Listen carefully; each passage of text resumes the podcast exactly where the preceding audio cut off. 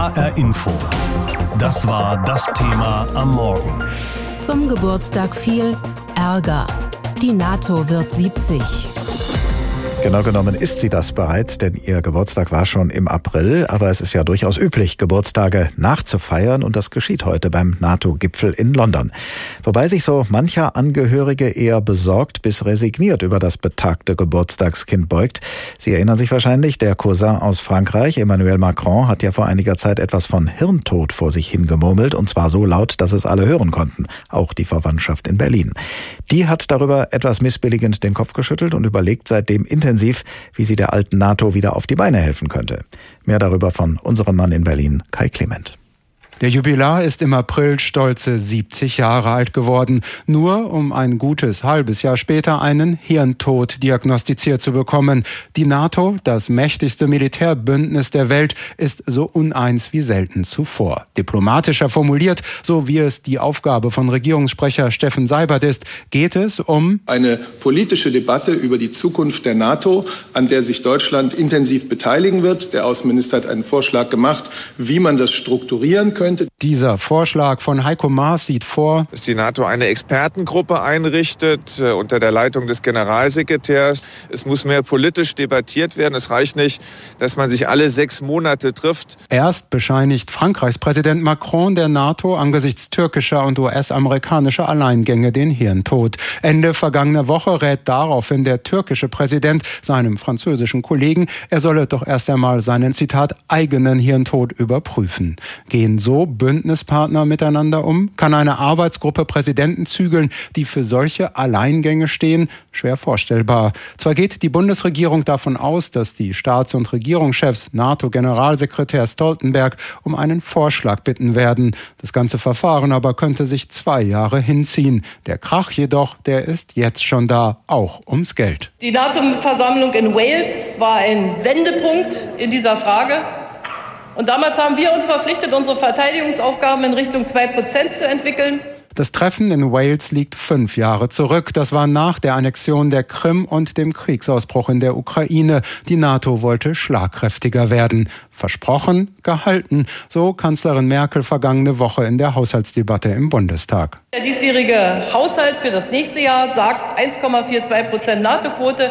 Und wir werden das schrittweise weitermachen, 1,5 bis 2024. Und die Verteidigungsministerin hat jetzt einen Plan aufgesetzt, wie wir durch Verbesserung unserer Bündnisfähigkeit, Aufwuchs unserer Fähigkeiten bis zum Anfang der 30er Jahre dann die 2 Prozent erreichen werden. Darauf kann man sich verlassen, meine Damen und Herren.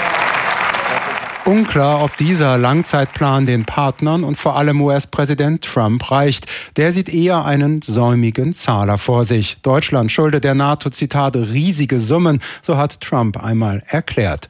Kanzlerin und Präsident wollen sich am Mittwoch nach der Arbeitssitzung der NATO-Länder zu einem Gespräch zurückziehen. Ausgang, wie immer bei Trump, ungewiss. Ein weiteres Gespräch plant Merkel zusammen mit Macron, Johnson und Erdogan zu Syrien. Dort könnte auch die von Verteidigungsminister Außenministerin Kramp-Karrenbauer vorgeschlagene Sicherheitszone noch einmal Thema sein. Außerdem wird die Queen heute Abend die Staats- und Regierungschefs im Buckingham Palace empfangen. Am Ende des Gipfels soll es eine knappe, zweiseitige Erklärung geben und vor allem schon Beschlossenes noch einmal bekräftigen, von dem einer für alle, alle für einen Artikel 5 der NATO bis hin zum Weltall als neuestem Operationsgebiet. Viel Debattenstoff für ein hirntotes Bündnis. HR Info. Das war das Thema am Morgen. Zum Geburtstag viel Ärger. Die NATO wird 70. Vor dem NATO-Gipfel in London, wo dieser 70. Geburtstag nachgefeiert werden soll, ist die Stimmung innerhalb des Bündnisses nicht besonders gut. Die Kritik des französischen Präsidenten Macron, der das Bündnis als Hirntod bezeichnet hat, hat zu vielen Diskussionen innerhalb der NATO geführt. Einig sind sich die meisten Beteiligten und Beobachter allerdings darin, dass sich die NATO in einer Krise befindet und intern mit vielen Problemen zu kämpfen hat. Der Streit über die Ausgaben, die Alleingänge des Mitglieds USA, das Vorgehen des NATO-Mitglieds Türkei in Syrien, das sind nur einige Beispiele. Aus London, wo der Gipfel stattfinden wird, berichtet Astrid Korall. Die Art und Weise, wie Macron sich geäußert hat, findet der Europadirektor des German Marshall Fund, Jan Techau, nicht richtig. Er gibt Macron aber insofern recht, als dass Europa mehr für die eigene Sicherheit tun müsse, das aber nicht wirklich hinbekomme. Die große Frage ist, kommen die Europäer aus dem Quark? Wollen die eigentlich noch was? Wollen die ihre Sicherheit selber in die Hand nehmen, ja oder nein? Und da ist Macron eben ganz ungeduldig geworden, weil er so wenige Antworten bekommt, vor allen Dingen aus Berlin nicht. Und hat gesagt, okay, wenn die sich jetzt nicht bewegen, dann schmeiße ich jetzt hier mal so einen Stein ins Wasser und sehe mal zu, dass die sich jetzt alle so ein bisschen aufregen, dann kommen sie vielleicht aus der Reserve. Kritik erntete Macron vor allem auch von osteuropäischen Staaten. Die sehen sich durch Russland bedroht und setzen weiterhin auf den Schutz der USA.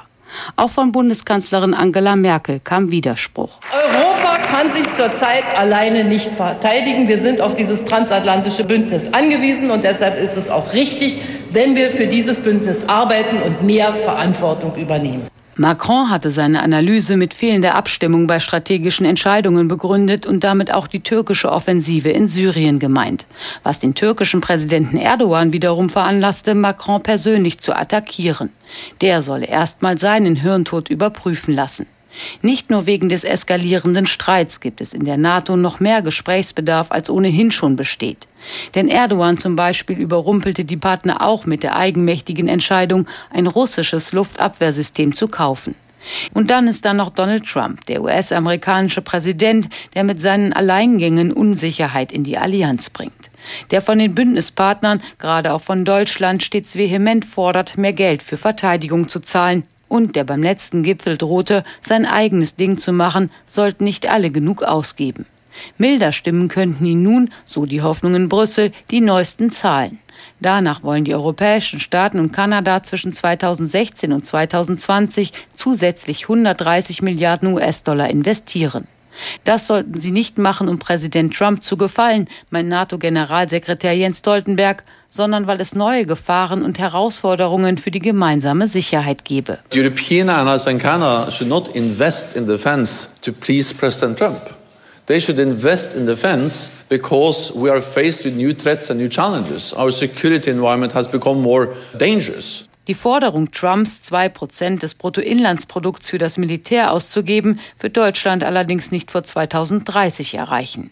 Die NATO will sich in London auch mit ganz anderen Dingen beschäftigen, mit ihrer Strategie für den Weltraum etwa oder dem Umgang mit China. Die NATO feiert ihren Geburtstag, hat aber trotzdem schlechte Laune und genau das wiederum ist für die russische Regierung ein Grund, sich selbst zu beglückwünschen. HR Info. Das war das Thema am Morgen. Zum Geburtstag viel Ärger. Die NATO wird 70. Denn dass die NATO in ihrem Jubiläumsjahr zerstritten ist, dass sie auf viele Beobachter orientierungslos wirkt und vom französischen Präsidenten für Hirntod erklärt wird, all das wird in Russland mit einiger Genugtuung zur Kenntnis genommen. Und sehr gern gießt die russische Regierung Öl ins Feuer, bietet der Türkei weitere Militärhilfen an, applaudiert den Alleingängen von US-Präsident Trump und warnt vor den Risiken, die von diesem aggressiven Bündnis im Rentenalter ausgehen. Risiken, denen man selbstredend begegnen müsse. Mit mehr Militärmanövern, neuen Raketen und starken Reden. Aus Moskau berichtet Christina Nagel. Statt Gratulationen zur 70-Jahr-Feier gibt es Genesungswünsche. Wenn die NATO wieder gesund sei, erklärte Russlands Außenminister Sergei Lavrov spitzfindig mit Blick auf die Hirntod-Diagnose des französischen Präsidenten, dann sei man selbstverständlich zum Dialog bereit. Es ist ja nicht unsere Schuld, dass fast alle Formen der Kooperation eingefroren worden sind, dass der Dialog im militärischen Bereich gestoppt wurde. Schließlich hat es nach russischer Lesart weder eine Annexion der Krim gegeben, sondern lediglich eine Wiedervereinigung auf der Grundlage eines klaren Votums der Bevölkerung, noch eine Beteiligung am Krieg in der Ostukraine.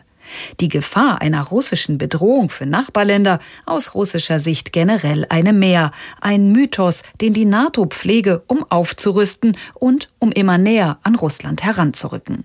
Ob NATO-Osterweiterung, Militärmanöver, das Raketenabwehrsystem in Rumänien oder die verstärkte Präsenz der NATO im Schwarzen Meer. Die Bedrohung sei deutlich zu spüren, erklärte Russlands Präsident Wladimir Putin in einem Interview mit arabischsprachigen Medien. Auch wenn die NATO immer behaupte, Russland habe nichts zu befürchten, weil das Bündnis an sich nicht aggressiv sei. Aber die Satzung der NATO hat sich nicht geändert. Es ist ein Militärbündnis. Und klar, wenn sich die Infrastruktur eines militärischen Blocks unseren Grenzen nähert, ruft das bei uns keine Freude hervor. Die führenden Länder, betonte Präsident Putin auf der Sitzung des Sicherheitsrates im vergangenen Monat, seien zudem eifrig dabei, ihre Offensivwaffen zu modernisieren. Selbst der Weltraum sei nun vom Bündnis zum militärischen Einsatzgebiet erklärt worden. Unter diesen Bedingungen ist es für uns sehr wichtig, genau zu analysieren, wie sich die internationale Lage verändert, um entsprechend unser eigenes Militärpotenzial weiterzuentwickeln. Und genau das passiert. Russland nutzt die neuen Möglichkeiten, die sich ergeben, durch das Auslaufen der Abrüstungsverträge und durch das Befeuern NATO-interner Streitereien. Dass die Türkei als NATO-Mitglied das russische Raketenabwehrsystem S-400 installiert, wird gern öffentlich betont, ebenso, dass weitere Militärdeals in Planung seien. Was nicht zuletzt der guten Zusammenarbeit mit der Türkei in Nordsyrien geschuldet sei, wo Russland gern die Lücken füllt, die die USA reißen, was die Europäer wiederum mit Sorge sehen. Kaum jemand scheint sich noch an die Zeiten zu erinnern, als man ein gemeinsames Sicherheitssystem von Vancouver bis Vladivostok plante und von strategischer Partnerschaft statt von einer Bedrohung für die eigene Sicherheit die Rede war. Aus den Partnern sind wieder ziemlich beste Feinde geworden, die sich gegenseitig anstacheln. HR Info. Das war das Thema am Morgen. Zum Geburtstag viel Ärger. Die NATO wird 70. 70 Jahre, das ist heutzutage eigentlich ein durchaus rüstiges Alter, aber trotzdem stellen viele rund um diesen Geburtstag die Frage, wie lange macht sie es wohl noch, die NATO? Denn US-Präsident Donald Trump zum Beispiel gilt bereits als ihr Totengräber. Dass Trump kein Fan der NATO ist, hat er immer wieder bekundet und die USA werden ja auch ab dem Jahre 2021 ihren Beitrag zur Finanzierung der NATO reduzieren. Das hat die US-Regierung letzte Woche entschieden. Vielleicht ist aber auch Frankreichs Präsident Emmanuel Macron der Totengräber der NATO. Er hat ihr immerhin schon den Hirntod attestiert, was innerhalb des Bündnisses für viel Ärger gesorgt hat.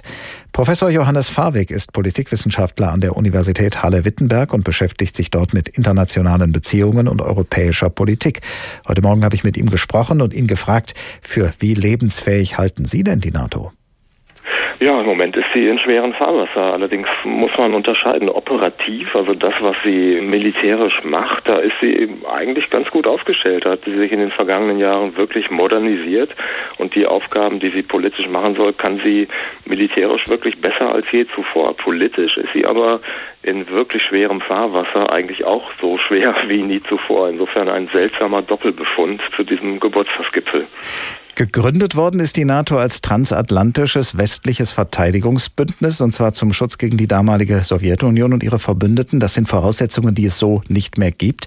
Ist die NATO also überflüssig geworden und braucht sie, wenn sie weiter bestehen soll, eine neue Funktion, eine neue Rolle, vielleicht die einer Weltpolizei, wie sich das der französische Präsident vorstellt? Nein, das glaube ich nicht. Diese Debatte, die gibt es wirklich seit Jahren und die NATO war in der Öffentlichkeit ganz oft in der Krise und immer am Ende. Das war eigentlich immer falsch, weil die NATO war immer relevant. Und ich glaube, das ist auch heute falsch, weil die Interessenslagen der Mitglieder doch so sind, dass die meisten am Ende dann doch zu dem Ergebnis kommen, dass die NATO wichtig ist. Um sich klarzumachen, wie relevant die NATO unter Umständen ist, sollte man vielleicht mal die umgekehrte Frage stellen. Was würde passieren, wenn die NATO sich auflösen würde, wenn es sie einfach nicht mehr gäbe? kann man ja mal durchgehen, was dann passieren würde. Ne? Ich glaube, dann würden die Sicherheitspolitik sich renationalisieren, dann würden alle Staaten in bilateralen Formaten ihr Heil suchen, dann wäre ein noch größeres Durcheinander, als es heute wäre. Und die Hoffnung, dass etwa dann die Europäische Union sich selber verteidigen könnte, ich glaube, die kann man nicht haben. Das war ja eigentlich die Idee von Macron, dass man sagt, lass uns das doch als Europäer alleine machen. Ich glaube aber, die Europäer sind nicht in der Lage, das alleine zu machen. Man braucht die Führungsrolle der Amerikaner und das stellt sich heute anders dar, weil die Amerikaner eben nicht mehr so viel für europäische Sicherheit investieren wollen, weil sie einen anderen Blick haben, zum Beispiel nach China. Und da erwarten sie, dass die Europäer mehr tun und auch ihre also die amerikanischen Interessen mit Blick auf China mehr berücksichtigen. Den einstigen Gegner der NATO, die Sowjetunion, gibt es ja wie gesagt so nicht mehr, aber es gibt ja trotzdem Russland als den mächtigsten Nachfolgestaat der Sowjetunion. Beide Seiten sind zwar im Rahmen des NATO-Russland-Rates immer wieder in Kontakt, aber ihr Verhältnis zueinander ist auch immer wieder Schwankungen unterworfen. Was meinen Sie, wie wichtig und wie gefährlich sind die NATO und Russland füreinander? Also zunächst muss man mal feststellen, dass das russische Verhalten dazu geführt hat, dass die NATO sich 2014 nach der Annexion der Krim wieder zusammengerauft hat. Auch da war die NATO ja nicht in besonders gutem Fahrwasser. Viele sagen, die saß schon im Seniorenstift gewissermaßen. Und das russische Verhalten hat dann dazu geführt, dass die NATO wieder relevanter wurde. Und an dem russischen Verhalten hat sich leider nichts geändert. Russland ist ein Problem für europäische Sicherheit. Und die baltischen Staaten etwa, also die NATO-Mitglieder im Baltikum, fühlen sich direkt von Russland bedroht. Und ein Großteil der Bemühungen der NATO der vergangenen Jahre hat sich eben darauf gerichtet, dass man die sogenannte Abschreckungsfähigkeit gegen Russland wiederherstellt. Die NATO sieht Russland ganz gewiss nicht als Feind oder Gegner, aber sie will verhindern, dass Russland irgendwelche militärische Abenteuer bei ihren Mitgliedern macht. Eine Expertengruppe soll ja jetzt gewissermaßen Therapievorschläge für die NATO entwerfen, für die, all diese Defizite, über die wir ja schon gesprochen haben. Was kann da Ihrer Ansicht nach bei herauskommen? Ich glaube, das ist nicht die allerbeste Idee, diese Expertengruppe. Das ist ein Vorschlag aus dem Auswärtigen Amt, also aus Deutschland. Und das soll den Versuch machen, gewissermaßen da ein bisschen jetzt die Stimmung zu verbessern. Aber das wird nicht das wirksame Instrument sein. Die Staats- und Regierungschefs müssen sich wieder zusammenraufen und darauf besinnen, was die NATO ist und was sie tun soll. Und die Vision, was sie tun soll, ist so ein bisschen aus dem Auge geraten sozusagen. Und da hilft auch keine Expertengruppe. Die großen wichtigen Staaten, Türkei, Frankreich, Amerika, Großbritannien, Deutschland, Polen, die müssen sich zusammenraufen und eine gemeinsame Vorstellung entwickeln. Und dann wird die NATO auch wieder politisch besser. Das kann keine Expertengruppe erreichen. Vorausgesetzt, die NATO erlebt auch ihren 75. Geburtstag. In welcher Verfassung wird sie dann sein und wie wird sie aussehen? Was meinen Sie? Ja, wir leben schon in einer Weltordnung, die sehr instabil ist und äh, Disruption sozusagen ist an der Tagesordnung. Und dass wir jetzt in unserem Gespräch heute darüber nachdenken, ob die NATO es noch fünf Jahre macht, das zeigt ja eigentlich das ganze Dilemma. Wir leben in einer unruhigen Welt und ich würde dazu raten, dass man die Stabilitätsanker, die man hat, also internationale Organisationen wie die NATO, dass man die nicht weiter beschädigt, sondern einfach da versucht, mehr Konsens in diesen Fragen zu erreichen. Das würde internationale Politik stabilisieren. Wenn man das aufs Spiel setzt, destabilisiert man die Lage. HR Info. Das war das Thema am Morgen. Zum Geburtstag viel Ärger. Die NATO wird 70. Und auch unsere Korrespondenten am Sitz der NATO in Brüssel sind sich nicht einig, ob wir die NATO eigentlich noch brauchen oder nicht. Für beide Ansichten gibt es Gründe und die hören wir jetzt. Zuerst das Pro von Holger Roman zugunsten der NATO und anschließend das Contra von Samuel Jakisch. Auf den ersten Blick scheint die Frage nach Sinn und Nutzen der NATO berechtigt. Schließlich hat die erfolgreichste Militärallianz der Geschichte ihren ursprünglichen Daseinszweck längst erfüllt. Dank des französischen Präsidenten und seiner provokanten Thesen wird das in die Jahre gekommene Bündnis nun auf den Prüfstand gestellt. Emmanuel Macron ist der Ansicht, dass die NATO mit 70 hirntot sei, weil sich vor allem zwei mächtige Verbündete, USA und Türkei, bei wichtigen strategischen Entscheidungen nicht mehr mit den anderen Alliierten abstimmten und weil Putins Russland, trotz mancher Differenzen, im Grunde kein Feind sei. Als Führer einer Atommacht hat der Franzose gut reden. Polen, Tschechen, Ungarn und Balten beurteilen die Lage etwas anders. Gerade die ehemaligen Ostblockstaaten wissen das Beistandsversprechen aus Artikel 5, das Herzstück der NATO, sehr zu schätzen. Der seit 2014 schwelende Krieg in der Ukraine und die kaltblütige Annexion der Krim in ihrer unmittelbaren Nachbarschaft geben ihnen genügend Gründe dafür. Mag sein, dass Macron mit seiner harten Analyse teilweise richtig liegt. Unter Donald Trump sind die transatlantischen Beziehungen tatsächlich an einem Tiefpunkt angelangt, wirkt das Bündnis als politische Gemeinschaft, wenn schon nicht hirntot, so doch ziemlich kopflos. Militärisch ist die NATO quicklebendig und so fit wie lange nicht. Vor allem aber ist sie für die Sicherheit Europas bis auf weiteres unverzichtbar. Ohne die Amerikaner und ihr atomares Abschreckungspotenzial wäre auch Deutschland im Ernstfall nicht zu verteidigen. Militärische Zusammenarbeit ist richtig und wichtig, aber die NATO ist dafür heute das falsche Format. Wir sollten größer denken und gleichzeitig kleiner. Nach 70 Jahren Abschreckung im Muster des Kalten Krieges haben sich als mindestens ebenso effektiv für den Frieden die Globalisierung und der Welthandel erwiesen. Auf Ebene der WTO, besser noch der OSZE, ließe sich das unaufhaltsame Verblassen der alten Weltordnung leichter verarbeiten. Denn selbst unter ihrem NATO-kritischen Präsidenten Trump haben die USA ein Interesse an sicheren Handelsrouten, geopolitischer Stabilität und wirtschaftlicher Sicherheit. Ebenso geht es Russland und China. Auch gemeinsame europäische Rüstung findet heute kaum mehr unter dem Dach der NATO statt, sondern bei der EU. Und die Türkei hingegen hält nicht einmal die eigene NATO-Mitgliedschaft davon ab, statt nordatlantischer Waffentechnik lieber russische Radarsysteme einzukaufen. Bei hochrangigen NATO-Treffen geht es meist nur noch um höflichen Meinungsaustausch in der Hoffnung, ohne allzu großen Streit wieder auseinanderzugehen. Nicht einmal Deutschland lässt sich noch von seinen NATO-Partnern in die eigene eigene Militär- und Rüstungspolitik hineinreden. Das zeigt die anhaltende Kritik am deutschen Budget für die Bundeswehr. Und selbst in ihrem Kerngeschäft, den militärischen Einsätzen, agiert die Allianz längst nicht mehr alliiert. Kampfjets, Drohnen und Spezialeinheiten mobilisieren einzelne NATO-Staaten heutzutage lieber als Koalition der Willigen oder gleich ganz im Alleingang. Und sie lassen sich dabei auch nicht von Bündnisinteressen stören. Das zeigen der US-Abzug und der türkische Einmarsch in Syrien. Würde die NATO sich an ihrem 70. Jahrestag auflösen, sie ließe sich leicht durch bessere Lösungen und einen zeitgemäßen Nachfolger ersetzen, im Kleinen wie im Großen. Dreimal pro Stunde ein Thema. Das Thema in HR Info. Am Morgen und am Nachmittag.